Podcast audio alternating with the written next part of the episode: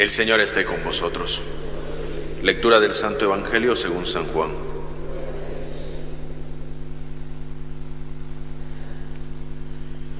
En aquel tiempo Jesús levantando los ojos al cielo oró diciendo, Padre Santo, no solo por ellos ruego, sino también por los que creen en mí, por la palabra de ellos, para que todos sean uno, como tú Padre en mí y yo en ti que ellos también lo sean en nosotros, para que el mundo crea que tú me has enviado. También les di a ellos la gloria que me diste, para que sean uno. Como nosotros somos uno, yo en ellos y tú en mí, para que sean completamente uno, de modo que el mundo sepa que tú me has enviado y lo has amado como me has amado a mí. Padre, este es mi deseo, que los que me confiaste estén conmigo donde yo estoy y contemplen mi gloria, la que me diste, porque me amabas antes de la fundación del mundo.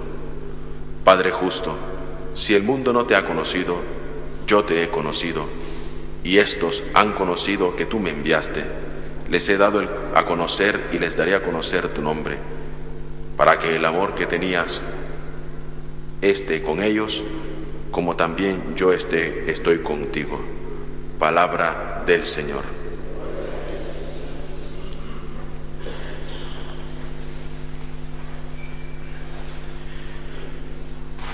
Seguimos haciendo la lectura continua del Evangelio de Juan y escuchando la oración de Jesús pidiendo al Padre por la unidad, que con el amor con que tú me has amado esté en ellos y yo en ti. Que ese mismo amor que Jesús profesa al Padre, también nosotros lo anunciemos a todas las naciones. Con ese mismo amor con que nosotros amamos, también nosotros vivamos la unidad. Vemos cómo la oración de Jesús se va haciendo más latente en el deseo que reside en el corazón de Jesús para poder pedirle al Padre a través de su oración. Pide primero que se consagren en la verdad, después que vivan la alegría. Ahora Jesús pide por la unidad y el amor. Esa unidad y ese amor que para nosotros tiene que significar la fidelidad al Evangelio cada vez que anunciamos y escuchamos la palabra de Cristo. Que nosotros seamos testigos de Jesucristo con la palabra y con la vida dando testimonio de ese amor. El testimonio que hemos de dar de este amor es en nuestra vida diaria, en cuanto que nosotros amamos, en cuanto que nosotros somos capaces de darnos a los demás por amor, pero no un amor vacío, sino un amor lleno de esa gratitud y sobre todo de esa generosidad con que nosotros podemos acercarnos a los demás.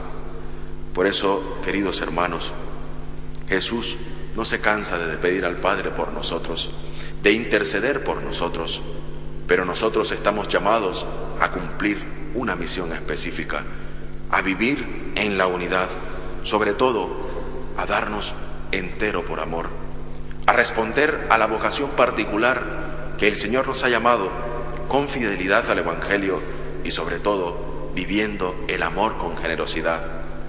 Si el Señor nos ha llamado a vivir una vocación particular, tenemos que responder con amor, pero con, sobre todo con fidelidad a ese llamado que Él nos ha hecho a cada uno de nosotros.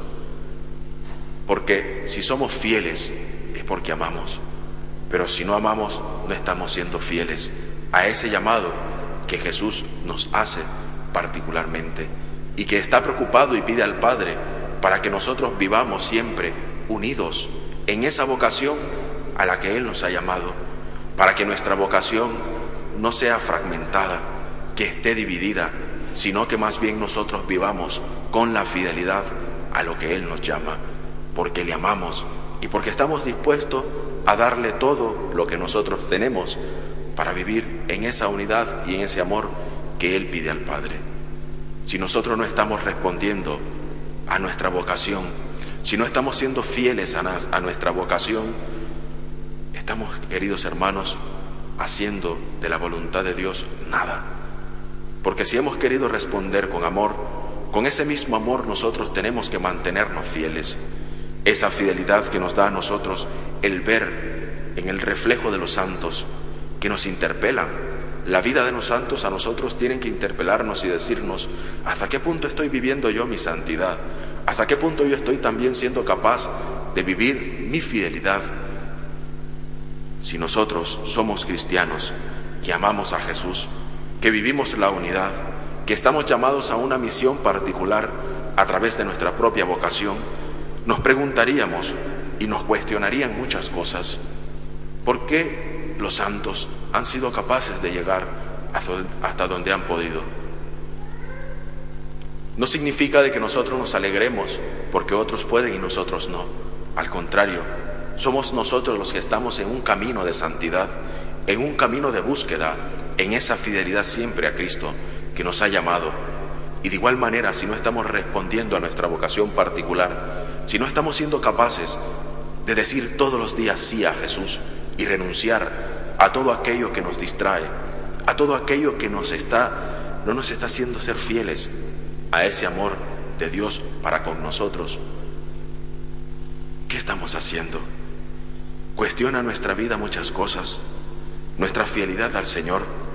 Somos incapaces de hacer ver nuestra fe con respeto y amor y sobre todo con valentía un consagrado, un sacerdote que no vive su fidelidad al amor de Dios, un laico que todos los días se esfuerza por construir su santidad, por amor a Dios y buscando esa unidad de persona y sobre todo de personalidad, ¿qué estamos haciendo?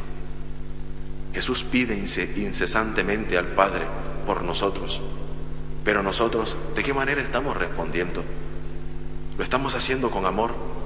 Lo estamos haciendo con fidelidad. Lo estamos haciendo en búsqueda de la unidad primero personal y después de la iglesia. Si nosotros, queridos hermanos, no estamos siendo capaces de responder al Señor, pidamos a Él que nos dé la fuerza.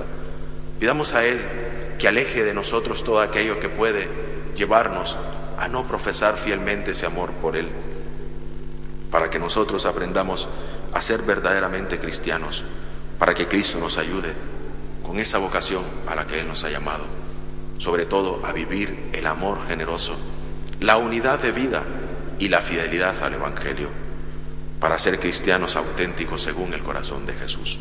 Nos ponemos de pie.